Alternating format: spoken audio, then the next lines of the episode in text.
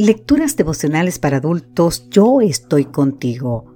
Cortesía del Departamento de Comunicaciones de la Iglesia Dentista del Séptimo Día Gascue en Santo Domingo, capital de la República Dominicana. En la voz de Sarat Arias. Hoy, 9 de julio, el justo por su fe vivirá.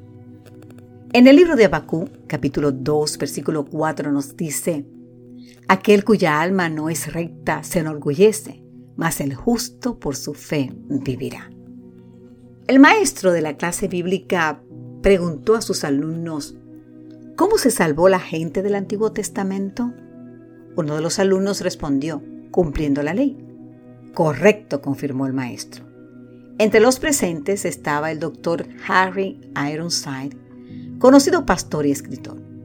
El doctor Ironside pidió la palabra y comentó, mi Biblia dice que por las obras de la ley nadie será salvo. Otro estudiante añadió entonces, fueron salvados por los sacrificios que traían delante de Dios. Sí, eso es correcto, dijo el maestro. El doctor Ironside volvió a pedir la palabra. Mi Biblia dice que la sangre de toros y machos cabríos no puede quitar el pecado. El maestro de la clase miró directamente al doctor Ironside y lo apeló. Bueno, díganos usted cómo se salvó la gente del Antiguo Testamento. Y el doctor Ironside explicó que los creyentes de la época veterotestamentaria recibirán la salvación como la recibiremos nosotros. ¿Y cómo es? Por fe.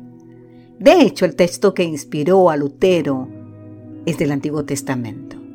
Aunque el insigne reformador acostumbraba a citar la versión de Romanos 1.16 y decía que ese pasaje le había abierto las puertas del paraíso. Varios siglos antes que Pablo el profeta Habacuc había dicho, aquel cuya alma no es recta se enorgullece, mas el justo por su fe vivirá. Habacuc 2.4. La palabra hebrea traducida como fe encierra la idea de constancia, confiabilidad y fidelidad. Se usa aquí para describir la relación de uno con Dios. La confianza en Dios emana de la seguridad de que Dios guiará, protegerá y bendecirá a los que cumplen con su voluntad. No es que haya méritos en nuestra fe, puesto que todo el mérito radica en que el Señor es fiel en cumplir lo que nos ha prometido. Como bien dijo Elena G. de White, no hay nada en la fe que la convierta en nuestro Salvador.